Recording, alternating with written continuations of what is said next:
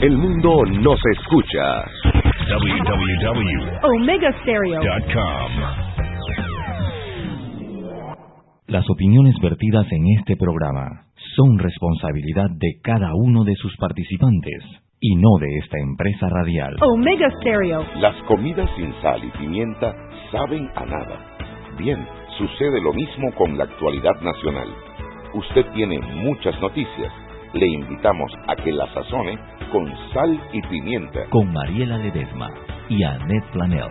La receta está lista y usted está invitado a la mesa.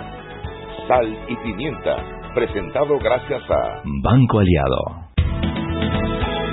Sal y Pimienta por los 107.3 de Omega Estéreo, la radio sin fronteras. Buenas tardes. Hoy es viernes de Peque, sin Mama Pepper, sin Mama Shui. Van dos viernes consecutivos donde los peques están solos. Están dejando que los muchachos ya empiecen a tomar alto vuelo.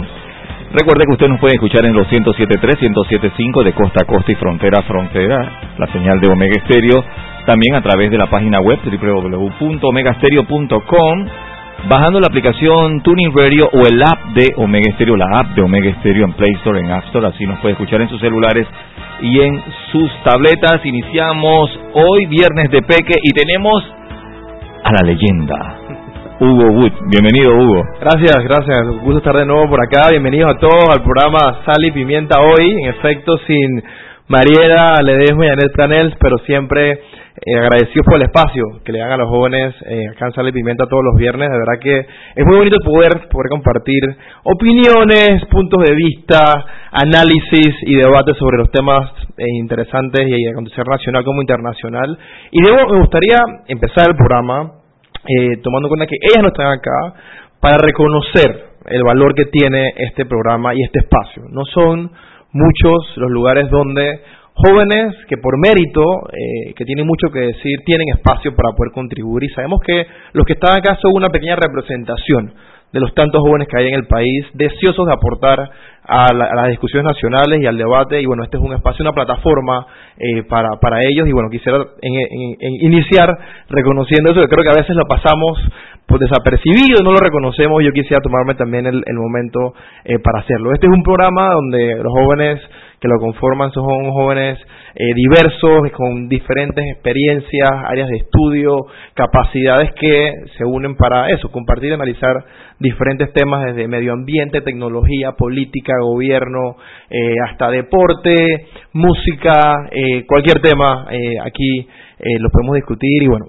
muy contento de poder regresar. Mi nombre, como bien decía Fernando Hugo Wood, estuve, he estado bastante activo en el programa anteriormente. Hace un año partí para China, estuve haciendo estudios en una maestría en asuntos globales en, en China y, bueno, regreso eh, con muchas ganas de contribuir y compartir muchas de las enseñanzas y también eh, tratar de, de, entender mucho más lo que, lo que está pasando acá. Y bueno, me llego y me encuentro con unas discusiones muy interesantes que hoy vamos a estar abordando en el programa. Vamos a estar hablando un poco sobre todo el tema, la discusión que ha ocurrido en las últimas semanas, los últimos días, sobre migración, eh, sobre todo este último proyecto que se publicó ayer ante el proyecto que se suma a los controversiales de la diputada Zulay Rodríguez, esta vez queriendo regular cómo los panameños escuchamos y disfrutamos de la música, eh, un anteproyecto que busca eh, darle espacio, al parecer, eh, a, los artistas panameños, y ya que en todas las, las, empresas que promuevan música, que haya por cada canción extranjera, hayan canciones panameñas de manera obligatoria. Y si no hay suficientes canciones dándole espacios a panameños en diferentes áreas, pero esto de manera obligada, regulado, que es el gran, el gran tema de la ley, ¿no? Eh, ¿Cuál es el rol de la ley? Aparecer, según la diputada, es obligar a que haya espacios para los panameños, sin importar la calidad, la cantidad y mucho bueno. Pero bueno, antes vamos de continuar, a pausa, vamos a poner la pausa. Fernando, tenemos, tenemos llamada. Tenemos la llamada de nuestros amigos de la prensa, Henry Cárdenas. Saludos, Henry, ¿qué nos tienes hoy? Saludos, buenas tardes a todos por allá. Lo dejaron solo en el día de hoy. Bueno, aquí estamos, estamos bateando, estamos bateando de emergente, pero pero pero vienen más, van llegando, van llegando la, caballería. No, eso está bien, eso está bien, eso, es un gaje del oficio y poco a poco eh, se va asimilando el paso. Así es, cuéntanos. Oiga, eh, rapidito les, les cuento, tenemos información que la Asamblea Nacional de Diputados iniciará en agosto las consultas a las reformas constitucionales. Esta información eh, la dio el diputado Alejandro Castillero de la Comisión de Gobierno, Justicia y Actos Constitucionales de la Asamblea Nacional. Eh, esta declaración la dio en la provincia de Herrera cuando participaba del Consejo Provincial eh, de esta provincia, valga la redundancia, agregó que en los próximos días se dará a conocer el calendario de la gira de consulta para que todo el que quiera pueda asistir. Abro comillas, vamos a escoger lugares amplios para dar la participación a la ciudadanía. Así que ya saben, en agosto va a empezar esto en todo el país y oportunamente se van a estar dando los eh, calendarios, el calendario por donde se va a dar a empezar y todo el cronograma de este debate sobre las reformas constitucionales. Henry, ¿te referías a Marcos Castillero, presidente de la Asamblea? No, no, no, hay que acuerda que hay un Alejandro Castillero. Ah, Alejandro Castillero, vale, vale, vale, vale, Correctamente. Por otro lado, eh, esta mañana se instaló el, el gabinete logístico, pero aquí la nota importante fue que el gobierno está llamando al diálogo a los trabajadores portuarios que están en paro en el puerto de Balboa. Este gabinete lo presidió el vicepresidente de la República y ministro de la presidencia, José Gabriel Carrizo, donde se destaca que lo importante es que se llegue al diálogo, eh, sobre todo tomando en cuenta de que la empresa eh, va a levantar el recurso que interpuso ante la Corte por lo que ya sabemos que consideran ilegal eh, la huelga no cumplirse los, los requerimientos efectivos o exactos o precisos para llegar a este punto de la huelga eh, la ministra de Trabajo, Doris Zapata, eh, habló sobre el tema de que están abiertos mediando para llegar a un entendimiento entre las partes, sobre todo tomando en cuenta de que se quiera negociar la nueva coalición colectiva. también importante destacar en este punto que el, administrador de la de la ACP, Jorge Luis Quijano, participó en este gabinete logístico y destacando en este tema que la situación es un poco eh, preocupante porque eh, afecta al país. Hay otros señalaron también ahí que eh, los buques que no encuentran cabida aquí en Panamá, en este puerto específicamente, optan por buscar rutas alternas y esto realmente está preocupando. Otro dato que les doy, compañero, es una nota eh, policiva, pero que llama de impacto en Brasil. Ladrones se hicieron pasar por por policías y se llevaron en el aeropuerto del aeropuerto de Sao Paulo 1.500 libras de oro. ¿Qué les parece? Wow, del aeropuerto. Del aeropuerto. 1.500 libras. Llegaron en un, en un convoy, eh, se hicieron pasar por agentes de seguridad y miembros de la policía con pasamontaña, inclusive le dieron órdenes a los empleados para que se movieran para acá, para allá. Un montacarga del aeropuerto les puso los lingotes en el en el carro que se llevaron. Bueno, la policía está investigando. Es un equivalente a 30 millones de dólares. ¿Qué le parece? Bueno, eso parece que está de moda ahora. La gente aquí que está frenética con la casa de papel, esta serie de Netflix, que bueno, en la última temporada donde aparece Panamá casualmente, ese es el gran tema. El, el tema del oro, así que parece que, es un efecto global. Es espectacular en la historia de Brasil. Sí. Aunque usted no lo crea.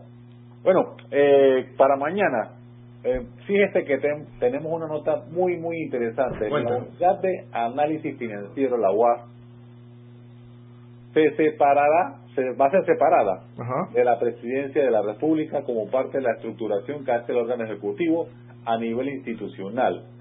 Eh, esta información eh, la dio el ministro consejero José Alejandro Rojas con el fin de dar mayor transparencia. Para ello se requiere hacer cambios en algunas leyes por lo que se busca, según Rojas, es que el sistema funcione y por ello el Ejecutivo está dispuesto a despojarse de la, de la UAS.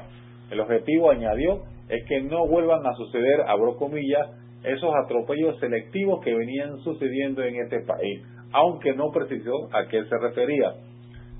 Y también para mañana interesante, una entrevista con el magistrado del Tribunal Electoral, Eduardo Valdés Escoferi, quien nos habla sobre el, esto de que él señala que se vote por lista fija o cerrada de partidos políticos o que se vote de forma selectiva un candidato, un voto, son las dos opciones que propone para evitar este problema de la polémica que se da a la hora de contar los votos. Interesante, interesante, interesante. Pendientes, pendientes entonces esa entrevista, creo que lo de la UAF también muy interesante. Eso va encaminado con las recomendaciones de los organismos internacionales para que Panamá siga en el camino de la transparencia. Siempre se ha establecido que la UAF debe ser un, ente autónomo sin ningún tipo de incidencia del Ejecutivo y bueno, al parecer es un paso en la dirección correcta. Así es. Bueno, eso es lo que tenemos y con el favor de Dios pasen un buen fin de semana y nos escuchamos el lunes. Muchas gracias Henry, feliz fin de semana para ti también y, y gracias por mantenernos actualizados con las últimas noticias.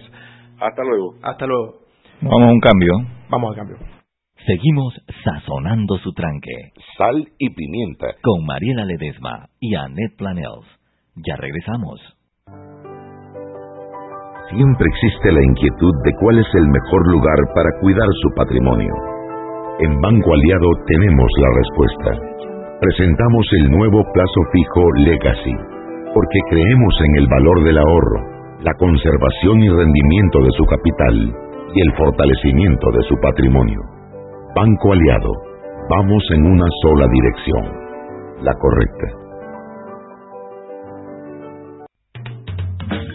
Diez años han pasado, wow, cómo hemos cambiado. Chateamos, whatsappeamos, hasta más de lo que hablamos, pero lo que compartes importa. Para hacer noticia no necesitas cámara, pero sí talento que mostrar. Y para hacer la diferencia, solo lo bueno postear. Lo que piensas importa, tu entretenimiento importa, y tu recuerdo 10 años evolucionando juntos para que siempre puedas expresar lo que te importa. Lo que te importa. Claro, la red más rápida de Panamá. Si elegiste el mejor vehículo para ti, tu familia o tu trabajo, deberías hacer lo mismo con el lubricante. Ahora Terpel te ofrece una nueva familia de lubricantes de última generación, desarrollados con tecnología americana para proteger y evitar el desgaste en cada tipo de vehículo pero inspirados en un motor más importante que el que mueve tu auto. Máxima protección y mayor rendimiento para el motor que mueve tu vida. Nuevos lubricantes Terpel. Joven, ayúdeme. Me dijeron que por aquí hay un lugar donde puede encontrar silla de rueda, andadera y eso. Casualmente vengo de ahí. La casa del médico es el lugar donde compro todo lo que necesito si de salud se trata. Y la gran mayoría de los médicos compramos ahí. Joven, ¿y cómo están los precios? Excelente, los precios justos y tienen también equipos para alquilar. La casa del médico, sillas de rueda de todo tipo y tamaño, andaderas, muletas, camas hospitalarias y todo lo que necesita el profesional de la salud para beneficio del paciente. Ubicados en Panamá, calle Justo Orsemena y en Chiriquí, Plaza Luar, local 1 a un costado del Hotel Ciudad de David, la casa del médico. Contáctanos al 207-6300 en Panamá o al 787-0028 en David y síguenos en nuestras redes sociales de Instagram y Facebook. Seguimos sazonando su tranque. Sal y pimienta. Con Mariela Ledesma y Annette Planels. Ya estamos de vuelta. Ahora hay más beneficios en un Pim Pum Plan postpago de 25 balboas, 15 gigas de data para compartir en 3G y LTE, redes ilimitadas y minutos para llamar a 32 países. Claro.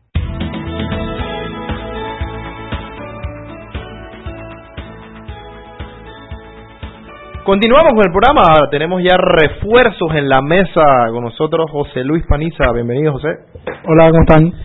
Bueno, estamos estamos listos para, para seguir conversando sobre bueno, tantos temas que han surgido, pero sobre todo creo que vale la pena agregar esa visión nuestra desde la juventud de lo que ha estado pasando, sobre todo con el tema migratorio, pero también comentar algunos temas de actualidad. Luego lo que nos decía Henry sobre el inicio de las consultas formales, eh, las reformas constitucionales que fueron presentadas ante la Asamblea, eh, yo sí quisiera comentar la importancia de como ciudadanía eh, estemos pendientes al desarrollo de las consultas, que participemos. Es un proceso abierto, hay un documento inicial, y es bueno entender eso, que la concertación preparó, no quiere decir que ese documento es el que se va a someter a aprobación. Ahora la Asamblea, en, en su comisión de gobierno, lo está, y asuntos constitucionales, lo está sometiendo a, una discusión nacional, y es ahí donde los ciudadanos tenemos un rol, y vale la pena indudablemente que leerse el, el, el proyecto. La concertación es un grupo que reúne a diferentes sectores de la sociedad y que eso creo que fue un muy buen ejercicio de, de, inicio de la discusión y ahora nos toca a nosotros, sobre todo porque es un, es un planteamiento bastante, eh, digamos, abarcador, integral, toca muchos temas es, digamos, una apuesta de una constitución normativa. Hay que entender que hay constituciones que son mucho más restrictivas o que, digamos, establecen ciertos límites a derechos y demás lo dejan a la interpretación de la ley, el desarrollo progresivo de la norma.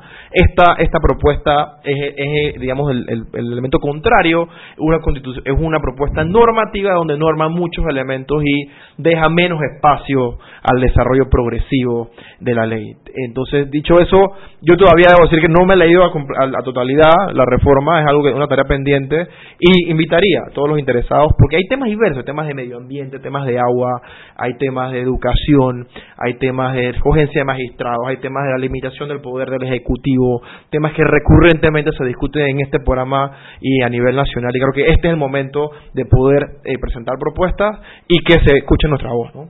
Sí, yo quisiera hacer dos, dos observaciones bien breves. Eh, Primero que hay un grupo de personas que, que están planteando no participar por dos razones. La primera es porque están de acuerdo y piensan que, que lo idóneo o, lo que requiere el país en este momento es una constituyente. De hecho, yo me, yo me incluyo del grupo todavía de las personas que creen que Panamá requiere un cambio constitucional a través de una asamblea constituyente.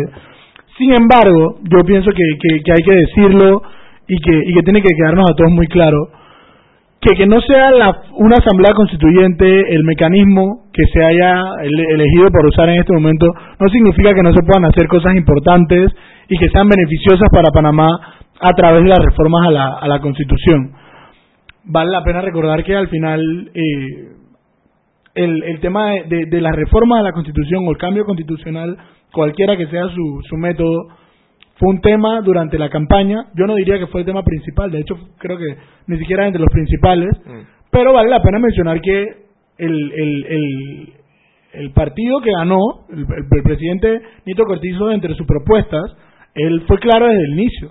Y, y en el debate de, de, vicepresidente yo recuerdo muy bien cómo el vicepresidente José Gabriel Carrizo sustentaba, ya uno pensará que está a favor o está equivocado, porque él creía que la ruta que, ideal. que la ruta ideal era una reforma de la Constitución que iba en sintonía con el tema de, el, el, de la reactivación económica que el PRD planteó durante, durante su campaña y al final fueron los que tuvieron más votos.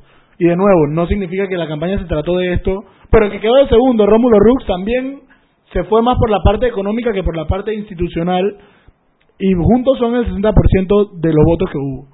Entonces, habiendo dicho eso, otra de las reservas que tiene la gente para participar es precisamente el tema de la concertación. Hay mucha gente que tiene sus críticas hacia la concertación, que si es representativa, que si no es representativa, que si es legítima. Lo cierto es que la concertación tiene eh, es un espacio reconocido por la ley y que reúne, yo diría, que a casi todos los sectores, es cierto, hay que incluir otros sectores, y que el problema con concertación no es la concertación sino que no ha habido como este proceso de renovar los liderazgos de los sectores que están ahí representados. Pero al final hay muchos sectores que no tienen espacio en un medio tradicional o en un partido político, pero sí tienen su espacio en la concertación. Los grupos ambientales, los grupos de mujeres, no formales, no es dije, el CONEP y los trabajadores, no. O sea, hay un grupo, hay un, hay un grupo de sectores informales, inclusive las organizaciones de la juventud, que tienen un espacio en la concertación Ahora, que ese sector no se haya organizado y no haya sabido poner o quitar a la persona correcta, eso es otro tema. Pero el punto es que se sacó un documento que yo creo que luego de sumar y restar tiene un par de puntos positivos y que al final el documento está en la asamblea. Y te gusta o no la asamblea o te guste o no la, reforma constituyente, hay un espacio para que todas las personas, ya desde, desde una parte hasta individual, si queremos, o sea, si tú como panameño eh, quieres ir a aportar, o sea, no tienes más nada que hacer que leerte la propuesta, yo creo, y, y, y dar tu aporte, ¿no? Yo escuchaba también esta semana al presidente de la Comisión de Gobierno, diputado del PRD por San Miguelito, Leandro Ávila, eh, planteando junto con otros diputados que conforman la comisión, como Corina Cano, Gabriel Silva, no recuerdo los otros nombres, diciendo que ellos lo que planteaban hacer o, el plan que tenían, me parece un poco ambicioso, pero definitivamente creo que, que sería lo, lo, ideal, que ellos pretenden ir por, por todas las provincias los fines de semana y establecer una, una, una clase o una suerte de, de cabildos para discutir estas, esta reforma a la Constitución. Entonces yo pienso que, o sea, a pesar de que quizá la concertación no es lo más representativo del mundo y, y quizá la asamblea tampoco, eh, o sea, esta, e, este esfuerzo y, y esta muestra quizá de democracia participativa de ir a los lugares y tratar de reunir a las personas y que todo el mundo diga eh, esta es mi idea o esto es lo que yo pienso que debería incluir la concertación, la, la constitución y que al final eso se apruebe o no, eso quede en un documento plasmado y que, y que la comisión de gobierno pueda presentarlo al pleno como que, ok, en el cabildo que tuvimos allá en Veraguas, lo que se, lo que se, se decía sobre el tema de cómo debe estar conformada la asamblea iba en este sentido. O sea, que la comisión de gobierno abra el espacio y que, y que en un informe, así como cuando hacen las subcomisiones, que ellos al pleno lo presenten como que esto fue lo que dijeron los panameños en este cabildo y que le den la promoción suficiente a través de la página de la asamblea, de los medios, etcétera, para que las personas en verdad vayan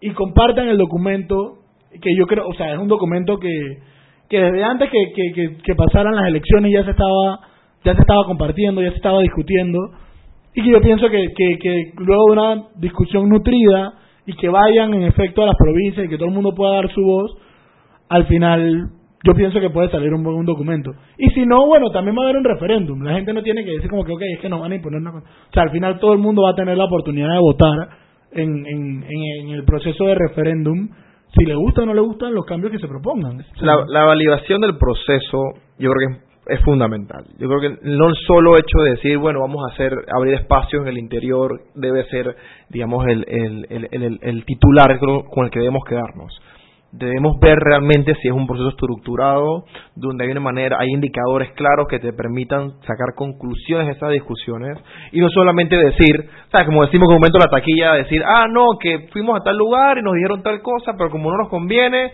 entonces eso lo archivamos. O sea, que no sea un proceso a la conveniencia de los intereses políticos. Creo que es lo que deberíamos respaldar los ciudadanos, estar muy conscientes. Por eso es mi llamado a participar, a ser veedores del proceso, estar cercanos a él. Creo que se han dado pasos importantes importantes eh, en, hacerlo abierto, pero de nada vale que sea abierto en la forma si en el fondo no hay un verdadero interés. Y debo decir también, en este gobierno también se han dado un paso importante en tomar con seriedad la reforma constitucional. En el gobierno del presidente Martinelli se convocaron y se emplearon recursos vastos para la creación de un documento con una supuesta comisión de notables que ese documento se archivó y entiendo que algunos elementos se usaron para esta nueva propuesta, pero que una vez salió esa propuesta, en, su momento el, Ejecutivo ni siquiera le prestó atención y ahí quedó, y nos gastamos recursos en eso y no quedó en nada. En este, por lo menos, la apuesta a que, se, que hay una seriedad sobre el tema es un buen paso. Sin embargo, mi, mi, mi, mi llamado es a que hay que tomarlo con seriedad y darle un seguimiento constante para que sea verdaderamente representativo a los intereses nacionales y no solo a los grupos políticos y es lo, que hemos visto. Y es parte de nuestro descontento con la Asamblea Nacional, que en vez de emplear tiempos, asesores en los temas que realmente importan, se emplean es en ese tema del rejuego y el clientelismo y que te doy a través de mi voto y basta ya. Yo creo que eh, tenemos una oportunidad de oro para dar una muestra diferente de que a los ciudadanos nos interesa. Y ahí está, lo hablaba en, este programa anteriormente, en la semana, lo que pasó en Puerto Rico, con el gobernador de Puerto Rico. Ricardo Rosselló renunció porque los ciudadanos se manifestaron en contra de un valor que era el, el, digamos un antivalor sobre todo que era el que representaba al gobernador en su momento en muchos frentes y su incapacidad en varios en varios manejos sobre todo con el huracán María pero se manifestaron y mostraron un resultado. Y ahora está todo el tema y escuchaba Flor esta mañana hablando sobre el tema de la indignación, que nos indignamos y nos molestamos y tuiteamos y, y subimos en redes sociales y hablamos con el, con el taxista o el Uber o las discusiones en la casa y nos molestamos, pero de ahí llega el fin de semana, nos olvidamos el lunes, hay otro escándalo y pasamos la página. Yo pienso que cada vez más hay más precedentes antecedentes que nos que nos que nos, nos invitan a tomar un rol eh, digamos más activo más porque tenemos un país maravilloso un país que crece un país que tiene gente eh, que echa para adelante y creo que tenemos que cuidarlo eh, y somos solamente solamente nosotros. Se nos está se nos está volando el tiempo eh, José y ya estamos casi al siguiente al siguiente bloque pero antes quisiera retomar otro tema que también nos comentaba Henry es lo del gabinete logístico y lo que está pasando también en Colón con lo del puerto es importante eh, comentar este gabinete logístico que es eh, y por qué es importante. Tenemos que entender que uno de los cinco elementos más, eh, fundamentales o centrales de la economía panameña es el conglomerado logístico alrededor del canal de Panamá. Es un sector que, digamos, creo que es de los, de los que más eficientes somos como panameños, de los cuales más recursos, más empleos también se generan, y tenemos que también tener muy en cuenta que Hoy día Panamá está en el, digamos, en el ojo de la tormenta porque tenemos cada vez más competidores queriendo tomar parte de ese, eh, digamos, ese, eh, ese pedazo del pastel que tiene Panamá en el negocio logístico en el continente y tenemos que estar también muy pendientes de lo que está ocurriendo. Hubo debates, aquí en este programa se ha hablado hasta la sociedad sobre el tema de Corozal y cómo por, nuevamente, por temas políticos, intereses políticos, ni siquiera se ha discutido como debe ser en la Asamblea la creación del puerto Cruzal, que eh, indudablemente que elevaría la competitividad de Panamá eh, en el, sector logístico. Y este paro creo que es natural de aspiraciones de los de los trabajadores de, de, tener mayor, mejor condiciones de vida pero tenemos que tenemos que estar pendientes de que eh, de que tenemos que responder hasta cierta manera a sus peticiones, pero también cuidando eh, el sector y no tampoco dando muchas preventas, que creo que es, importante para mantener la competitividad, porque claro, los barcos llegan, atracan en Panamá, los servicios que se le dan son a un precio competitivo y si al final subimos y el, incrementamos el valor que ofrecemos, van a darse la vuelta, se van a ir a Buenaventura, se van a ir a Limunga, acaba de inaugurar un nuevo puerto y nuestra competitividad logística. Como que, como que uno de los no recuerdo, o sea, no, uno, no recuerdo cuál es el país, pero que habían sacado que dos barcos o dos embarcaciones, y no hay que una vez que pasan habían decidido escoger otra ruta, pero de estas que pasan semanalmente, o sea, que usan nuestros puertos semanalmente, simplemente ya estaban buscando otras ofertas porque estábamos, o sea, estábamos dejando de ser Eso, vamos, que no, vamos a dormir en los laureles para que tú veas si Costa Rica y Colombia no se van a aprovechar y si los barcos que vienen de Japón, de China o que vienen de Europa hacia Asia no van, a irse, no van a irse allá. Eso es lo que nos vienen cultivando desde la escuela, que sí, nosotros tenemos una excelente posición geográfica y tenemos todo para ser los mejores, pero eso no significa que vamos a poder simplemente haciendo lo que nos da la gana, o sea, porque los otros países también, o sea, no somos el único país con puertos y no somos el único país que quiere beneficiarse del negocio de los puertos y al final, ese plata que al final le llega a la gente. O sea, es plata que al final le llega a la gente y es trabajo para la gente. Eso es. Y si bien quizás no, no, no, estoy, al, no estoy al corriente de cómo sean las condiciones laborales y que es legítimo que, que se discutan, que se peleen, pero la alternativa muchas veces pudiera ser quedarse sin trabajo si se sigue por el camino donde va. Entonces al final es, es, es apostar por el diálogo, ¿sabes? O sea, simplemente irnos por el lado de que vamos a discutir esto con lo que estamos eh, en, en, desacuerdo o que creemos que deba ser mejorado, pero no simplemente vamos a hacer un paro por quién sabe cuánto tiempo, porque porque puede perjudicar un, un rato a la empresa, pero al final los clientes no van a esperar. Claro, no, y, y, yo creo que son legítimas las solicitudes de los trabajadores. Vamos a elevar el nivel de trabajo a la vanguardia como queremos. Si queremos ser verdaderamente un centro competitivo logístico internacional, pongamos las condiciones, paguemos lo que tenemos que pagar, subamos la calidad, exijamos más también, no solamente subir el salario ya, pongamos, pongamos indicadores, seamos rigurosos, pero seamos consistentes. Ese, ese creo que al final es el mensaje. Creo que tenemos cambio, Fernando, y regresamos. Quédese con nosotros en Sal y Pimienta. Seguimos sazonando su tranque. Sal y pimienta. Con Mariela Ledesma y Annette Planels. Ya regresamos.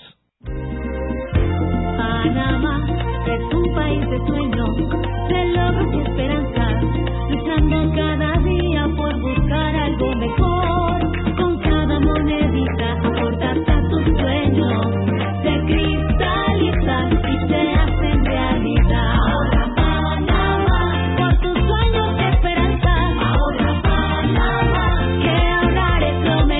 Abre tu cuenta de ahorro hoy. Banco Nacional de Panamá. Grande como tú. Diez años han pasado. ¡Wow! ¿Cómo hemos cambiado? Chateamos, whatsappeamos, hasta más de lo que hablamos, pero lo que compartes importa. Para hacer noticia no necesitas cámara, pero sí talento que mostrar. Y para hacer la diferencia, solo lo bueno postear.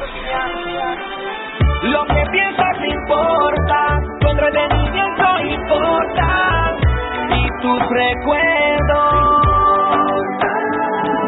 Diez años evolucionando juntos para que siempre puedas expresar lo que te importa. Lo que expresas importa. Claro, la red más rápida de Panamá.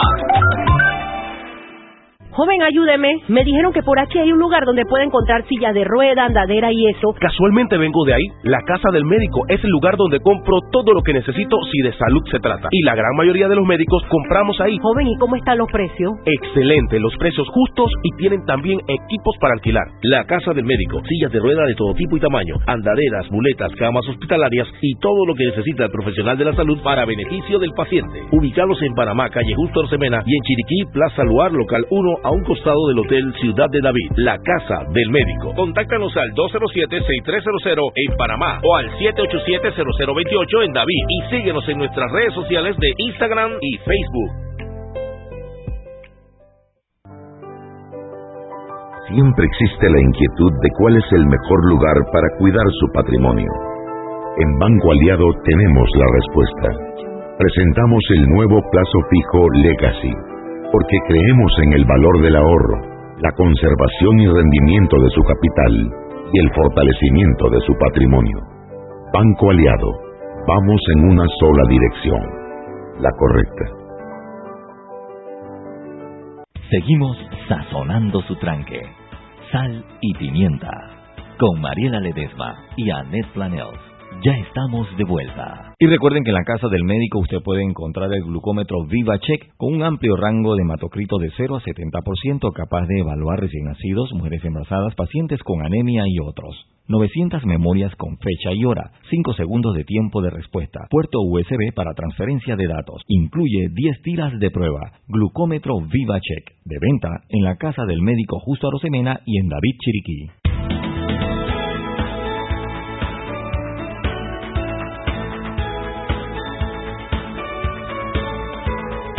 Estamos de regreso Sal y Pimienta, viernes 6 y 36 pm, ya estamos a la mitad del programa y ya mucha gente preparándose para ir para el interior, fin de semana, último fin de semana del mes de julio, se nos está yendo el año, José, y bueno, hay muchos temas que también se nos están yendo de las manos, como el tema migratorio, y bueno, como decíamos al inicio del programa, queremos compartir algunas consideraciones y quizás agregar algunos elementos al debate que sé que la mayoría de los panameños, por lo menos atentos a, a estos temas, están teniendo. Eh, y bueno, nosotros en particular estamos un poco preocupados por el tono del debate y hacia dónde se está yendo y queremos bueno compartir nuestros puntos de vista y, retomando y conectando con el tema de- del gabinete logístico y un poco lo que es Panamá. creo retomar Panamá, un país que, que ha sido conformado, y, digamos, desde su concepción por inmigrantes, somos un país que ha sido abierto, que el mismo canal como símbolo fue una obra de infraestructura que se abrió dentro del país, que no existía ese trecho para que cruzaran barcos y eso lo hicieron personas de todo el mundo eh, que contribuyeron a eso y gran parte de los sectores que hoy día son fundamentales en Panamá son también tienen influencia eh, de extranjeros y bueno como conversábamos fuera de, fuera de micrófono. El gran tema acá es el- los tiempos y el tipo de propuesta y quién lo propone. Creo que todos estamos de acuerdo que la política migratoria de Panamá eh, no, no se sabe cuál es, que han habido algunos intentos de alguna manera, como desde el 2007 con la ley de sedes de empresas multinacionales, de atraer multinacionales y dar beneficios para que extranjeros residan, trabajen eh, y disfruten de la vida en Panamá. Pero también después luego hicimos el, crisol de razas famoso con el gobierno Martinelli, donde también se flexibilizó un poco la entrada de panameños, de extranjeros a Panamá. Y ahora se está dando una retórica a lo a a digamos, contraria, ¿no? Que, que, que salgan y que se reduzca el ingreso de extranjeros a Panamá. Yo quisiera iniciar esta, esta conversación retomando algo también que pasó esta semana. Mariano Rivera ingresa al Salón de la Fama del Béisbol, primero en la historia con una unanimidad de votos. Gran orgullo para Panamá. Ese orgullo de Panamá también es compartido por los Estados Unidos. Hoy, por hoy, puede que Mariano Rivera haya, haya recibido más años en Estados Unidos que en Panamá. Y al punto que el vicepresidente Mike Pence publicó un tuit felicitándolo como un patriota a Mariano Rivera, que también tiene muchas fundaciones y ayuda a muchas personas en Estados Unidos. Si fuera la inversa, imagínate que tuviésemos a un venezolano que en Panamá fue el mejor jugador de la historia de un deporte.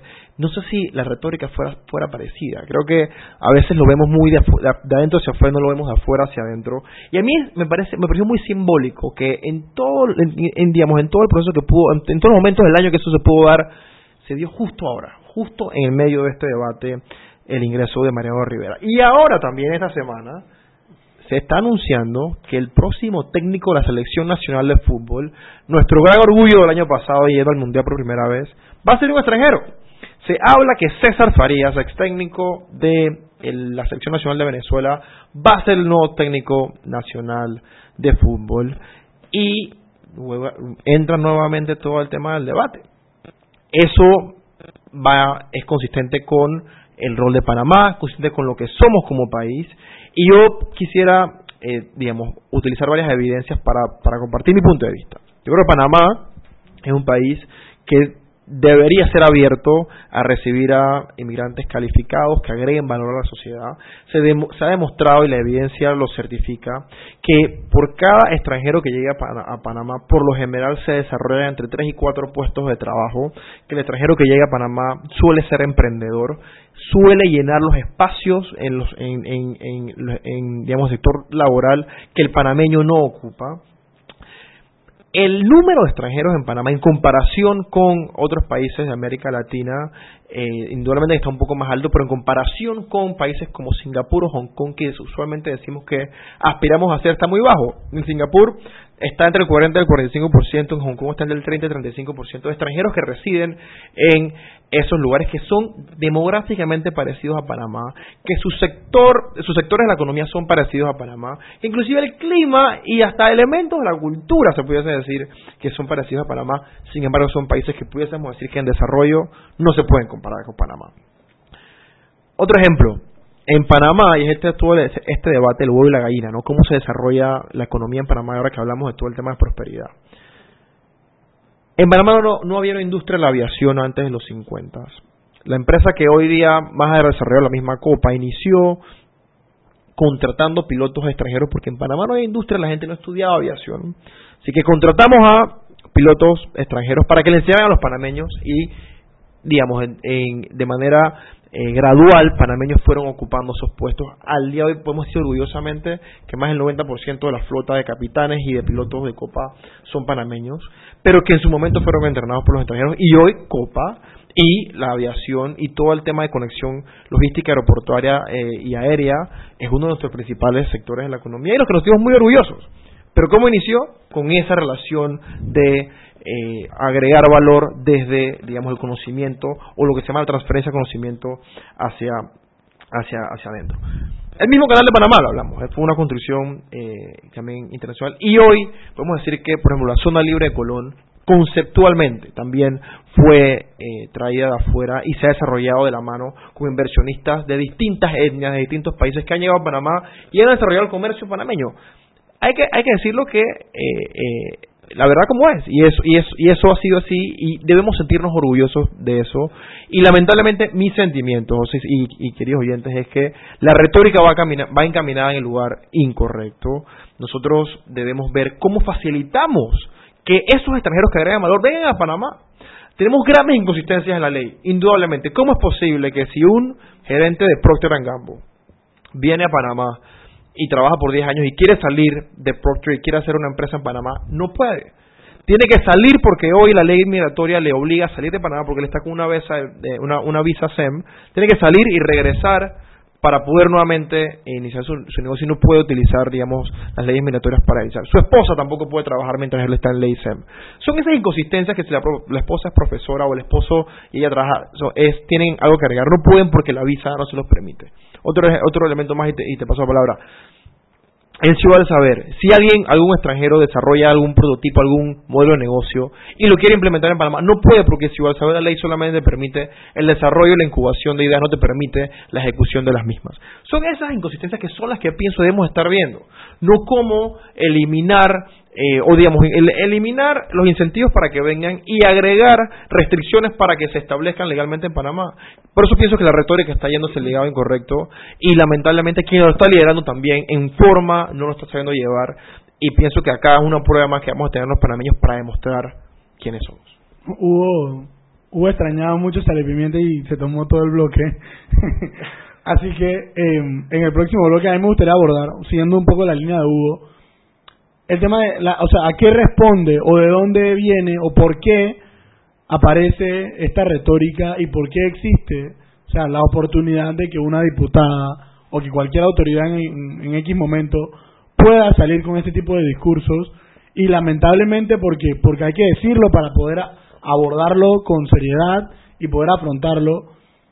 Hay un hay un pequeño o, o mediano pedazo de la población que, que, está haciendo eco y que, y que, y que resiente eh, un poco las palabras de esta diputada en las últimas semanas cuando estaba hablando. O sea, no es esta persona que está hablando y que todo el mundo dice, wow, de verdad que, que equivocada está, sino que hay un sector de la población que yo no creo que esté de acuerdo con ella, pero ella está hablando de temas y de preocupaciones de los panameños con el tono equivocado y en la línea equivocada pero está hablando de temas que mucha gente y que el Estado y las empresas y mucha gente no está hablando.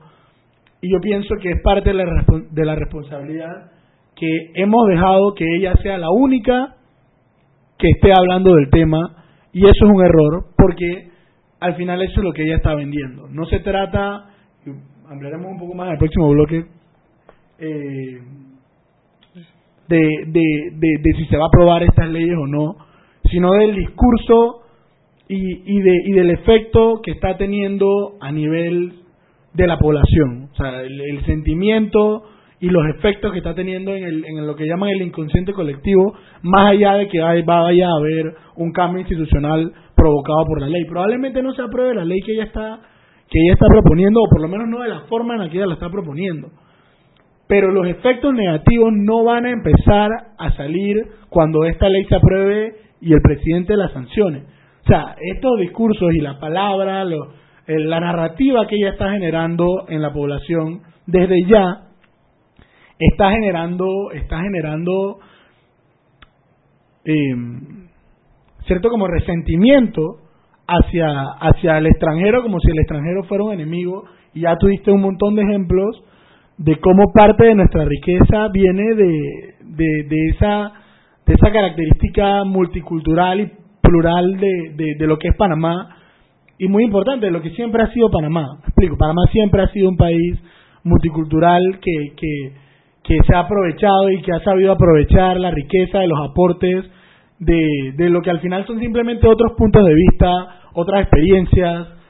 Muchos panameños, no, o sea, muchos panameños somos panameños, pero, pero se van a estudiar afuera y traen un poco de ese conocimiento y de esa cultura que al final enriquecen nuestras empresas, que enriquecen nuestras instituciones, que enriquecen nuestra cultura, nuestra familia, nuestra sociedad, con cada, con cada, con cada experiencia que traen esas personas que vienen de afuera o de esos aprendizajes que se tienen de afuera. Muchas personas cambian mucho su vida con el simple hecho de, de irse de viaje dos semanas y aprender cómo se hacen las cosas diferentes en otro país a mí, a mí me llama muchísimo la atención. Yo tuve la oportunidad de, de, de, viajar el año pasado a España junto con otros panameños y estábamos viendo cómo allá estaba en auge el tema este de del cuidado del medio ambiente, por decirte un, un ejemplo. O sea, es un tema que acá quizá no se veía y yo veo cómo ahora, o sea, acá ya hay empresas, hay activistas, hay campañas políticas alrededor del tema del ambiente y al final son temas que no son panameños, o sea, no son temas de nosotros, pero que de algún modo importamos o combinamos con, con el saber panameño y que terminan resolviendo problemas que tenemos aquí de forma panameña. Total, un mundo globalizado al final termina pasando eso. Vámonos a un cambio y regresamos al último bloque. Sal y pimienta, no se despegue. Siempre existe la inquietud de cuál es el mejor lugar para cuidar su patrimonio. En Banco Aliado tenemos la respuesta. Presentamos el nuevo plazo fijo Legacy, porque creemos en el valor del ahorro, la conservación y rendimiento de su capital y el fortalecimiento de su patrimonio. Banco Aliado, vamos en una sola dirección, la correcta. Si elegiste el mejor vehículo para ti, tu familia o tu trabajo, deberías hacer lo mismo con el lubricante. Ahora Terpel te ofrece una nueva familia de lubricantes de última generación, desarrollados con tecnología americana para proteger y evitar el desgaste en cada tipo de vehículo, pero inspirados en un motor más importante que el que mueve tu auto. Máxima protección y mayor rendimiento para el motor que mueve tu vida. Nuevos lubricantes Terpel. Diez años han pasado, wow, cómo hemos cambiado. Chateamos, whatsappeamos, hasta más de lo que hablamos, pero lo que compartes importa. Para hacer noticia no necesitas cámara, pero sí talento que mostrar. Y para hacer la diferencia, solo lo bueno postear. Lo que piensas importa, tu entretenimiento importa, y tus recuerdos. Diez años evolucionando juntos para que siempre puedas expresar lo que te importa. Lo que cuenta te importa. Claro, la red más rápida de Panamá. Seguimos sazonando su tranque. Sal y pimienta. Con Mariela Ledesma y Annette Planels.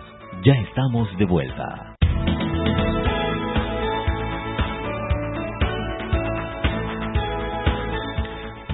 Terminamos, Sal y Pimienta, el último bloque. Vamos a entrar a los últimos 10 minutos con, eh, digamos, el cierre, el broche, el cierre, el, ¿cómo es? El con cierre, ¿cómo que es broche de, cómo es el Broche de oro.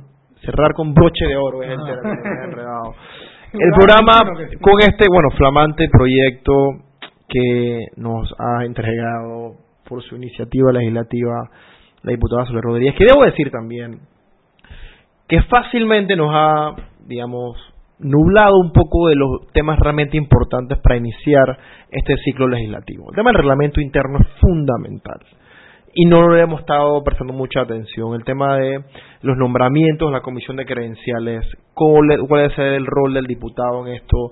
Eh, estuvimos viendo y se ha viralizado bastante las discusiones que tuvieron el diputado Juan Diego Vázquez y el presidente de la, de la comisión, Alejandro Ábrego, sobre el rol de los diputados en, en, esa presentación de, los, de las nominaciones del Ejecutivo que al parecer siempre es aplanadora, llegó la persona, nada más es un requisito y no hay verdadera interpelación, que es el rol del Parlamento al final.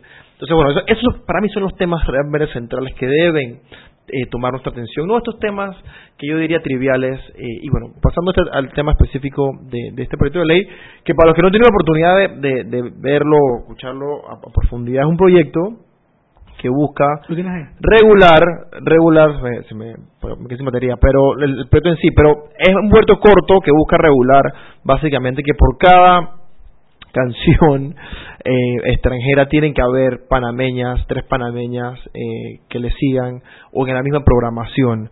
Eh, y entonces uno que se queda uno se queda pensando pero bueno cuál es cuál es el fondo de esto cuál es el incentivo que se da y venía conversando casualmente con eh, con, alguien que, que esta tarde y yo le decía bueno cómo la ley no te dice cómo se define eh, can- una canción panameña ¿qué es una canción panameña? que la cante un panameño que se produzca en un, en un estudio panameño que eh, la musicalización se creó en Panamá. O sea, hay todo un elemento normativo que se va a tener que dar en la ley para que realmente se pueda definir que no está, primero que todo. Y nuevamente, ¿qué estamos incentivando con la ley? ¿Cuáles son los requisitos para que eh, realmente se pueda implementar esta ley? Es como en una industria tan, tan globalizada como la música, ¿de verdad tenemos que gastar el tiempo en esto? No sé tú cómo lo Mira, ves. yo- hay, hay dos cosas con, con esa ley. Vamos a dejar a un lado un momentito, o sea, vamos a ponerle un punto al tema de si fuera o no necesaria, que después tú puedes terminar de batearla. Pero, o sea, el tema de, vamos a decir que quisiéramos hacer eso. O sea, esa en verdad, no sé, o sea, es como, a veces la gente piensa, y la gente me refiero a algunos diputados, que hacer una ley es como es como es como simplemente tocar una puerta y la puerta se abre y, y ya o sea, o sea esa no es la forma de hacer una política pública. Por más que sea una política pública con, con los objetivos estos extraños y, y, y que pretenden controlar la forma en que nosotros escuchamos música o sea no es la forma de, de establecer una política pública, ¿me explico? O sea, es- y, y va un poco de la mano, ojalá tengas la oportunidad, no sé si ya la tuviste, de ver el proyecto de, de- o sea, y, y- es algo repetitivo en esta diputada. Ella, por ejemplo, en el primer proyecto que presenta de migración, ahorita, pone que todo el- el extranjero que no tenga la documentación será detenido. Y al final del proyecto deroga todos los decretos, todos así, enteritos, los decretos en el gobierno de Varela. Yo no digo que la política migratoria de Varela fue buena, mala, de hecho, ni siquiera la he estudiado para meter un criterio. Pero cuando tú eliminas todo y tú estás planteando, o sea, tú vas a ser el que va a hacer la nueva política migratoria y tú pones algo como un documento, o sea, al final es parecido a lo que tú mencionaste. ¿Qué es ese documento? O sea, el venezolano te puede presentar su cédula de Venezuela o te puede presentar su, su licencia de conducción en Venezuela, te puede presentar un cupón, o sea, te tiene que presentar un pasaporte, tiene que presentar permiso de migración, de trabajo, o sea, ¿qué es lo que estamos haciendo? No es simplemente poner en un papel y pararte y tirar hojas y hacer un discurso de barricada de que vamos a sacar a los extranjeros, sino establecer procedimientos. O sea, yo me pregunto, aquí nosotros somos unos preocupados de, de, de cómo se gasta el, el, el dinero de los panameños. Yo me pregunto si ella, alguien de su equipo o de los que la apoyan, o en general lo que estamos, o sea, nos hemos puesto a pensar cuánto podrá costar una deportación. Aquí vamos a deportar a todo el mundo. Ella dice un millón de extranjeros. Yo no creo que esa sea la cifra. No, no, no es la cifra. O sea, la, Pero OIM no es la cifra. No es la- ¿Cuánto, puede costar deportar a una persona? Porque vamos a decir algo, o sea, nosotros vamos a deportar a un venezolano, por la razón que sea, en vez de regularizarlo, porque nosotros nos hemos puesto en la loca idea de que deportarlos a todos es lo mejor. Aún si quisiéramos hacer eso, o sea, ¿quién va a pagar el pasaje de ese venezolano? El venezolano. Maduro. El Estado. Vamos a nosotros. O sea, nosotros somos los que... Y, y- y durante el tiempo de deportación, porque eso no es como que... Como cuando tú... Ponte que yo cometo un asesinato, no es como que yo voy directo para la cárcel, se abre un proceso. Sí. ¿Dónde va a estar ese venezolano durante el tiempo? ¿Dónde, dónde va a estar? No, y ¿Quién hay- va a pagar ese ese ese ese lugar donde lo me, me explico? O sea, No, total, total. Hay todos los elementos detrás. Y- una o sea, Y atrás. y unos elementos alrededor de cómo se hace política pública, que yo no soy un experto, Total. pero tú no puedes poner simplemente algo como que se va a hacer esto y al día siguiente tú esperas que se haga. Yo creo Porque que queda en ese- papel y lo para terminar, lo más importante, tú generas una expectativa en la población de que, ok, ya se va a resolver el problema migratorio y ¿qué pasa? Terminas creando más desorden y no es como que, ah, ok, yo lo intenté, fui la que trató de... No, o sea, terminas creando un sentimiento en la población de más rencor hacia los extranjeros, porque entonces el problema van a ser los extranjeros, de que encima este diputado propuso una ley y aún así no se pueden ir, y dejamos de ver estos factores que nada más es cuestión de ponerse a pensarlo un momentito y tú te das cuenta que lo que se está proponiendo eh, es descabellado. Mira, he escuchado muchas personas diciendo la importancia de que los diputados vayan a trabajar a la asamblea, que se presenten. Te voy a decir una cosa, cuando yo veo este tipo de proyectos de ley, yo preferiría que, no es que no te vayan a trabajar, pero que no se hagan tan los inteligentes, porque la retórica que están poniendo, o sea, nos están poniendo, creo que no está agregando valor a lo que deberíamos estar pensando. No, para más, hoy día no estamos discutiendo cómo, digamos, eh, eh, ver el tema de la cuarta revolución industrial, cómo ver todo el tema de los trabajos que se van a eliminar gracias a la automatización y la robótica. No estamos hablando de eso. Como la digitalización, blockchain. No estamos hablando, estamos hablando de cómo sacar a los extranjeros aquí, porque, bueno, hay una, hay una especie de aura que nos están quitando los trabajos cuando la evidencia demuestra lo contrario. Ya se nos está acabando el programa y yo quisiera eh, dar una última conclusión y es que una apuesta importante de este gobierno, es una propuesta de campaña importante, fue reactivar la economía eh, y promover la inversión extranjera. Y yo quisiera hacer un llamado a que sean consistentes como, como gobierno y como, como bancada en, el, en la Asamblea, porque por un lado en la Asamblea están restringiendo la llegada de cerebros a Panamá, que también la evidencia indica que atraer cerebros que puedan agregar valor y puedan transferir el conocimiento es mucho más rápido que educar al panameño que toma más tiempo. La educación, que es fundamental también, es parte importante del plan de gobierno, toma tiempo y va a ser un proceso a largo, tiene que ser un proceso a largo plazo por naturaleza, pero para mantener el crecimiento económico, la evidencia indica que los cerebros de afuera nos pueden enseñar a agregar valor a lo que tenemos ya dentro, a una economía que también está pidiendo gritos que sea reestructurada y pueda ser, digamos, potenciada en base a lo que ha sido históricamente. Mi propuesta es que sigamos atrayendo y, y digamos, modifiquemos las normas para que esos expertos en temas de tecnología, de informática, sigan viniendo a Panamá en los áreas que necesitamos, en temas de manejo aeroportuario técnico y demás, pero que también apostemos a los temas nacionales, pero que vayan de la mano. No simplemente utilizar retórica por retórica, sino hacer análisis de política pública es fundamental y ese es mi llamado. Dejemos las inconsistencias, pongamos atención a lo que tenemos que poner atención como ciudadanía, porque al final, sobre todo nosotros los jóvenes somos los que vamos a vivir las, las consecuencias de decisiones que no han sido tomadas en base a la razón, sino en base a la emoción, que es algo que por lo menos a mí eh, me, ha, eh, me, ha, asustado bastante ahora que sobre todo que he regresado. Y bueno, aspiro que este, esta, esta retórica cambie. Y bueno, pues se, nos, se nos ha ido ya casi el programa, se fue, se fue volando. Eh, queremos agradecer la sintonía eh, a todos los que, no, los que nos han escuchado. Un gran abrazo a María Daniel, las extrañamos muchísimo este programa, indudablemente. Brian, esperamos que esté bien. No es lo mismo sin usted. y también a todos los peques que también los están escuchando y que bueno, también los, los extrañamos por acá. Y bueno, Fernando, siempre el apoyo a todos, un buen fin de semana. Se nos viene ya el mes de agosto, los 500 años de la ciudad de Panamá va a ser un, un mes de, de alegría. Y bueno, los peques estaremos aquí, jóvenes, diversos, eh, tratando de agregar valor a las discusiones, también compartiendo un poco nuestras visiones y siendo parte de esa ciudadanía que Panamá necesita para lograr eh, un mejor país. Muchísimas gracias, buenas noches y recuerden que sale Pimienta, el programa para la gente con, con criterio. criterio. Saludos. Hemos presentado Sal y Pimienta con Mariela Ledesma y Annette Planel. Sal y Pimienta, presentado gracias a Banco Aliado.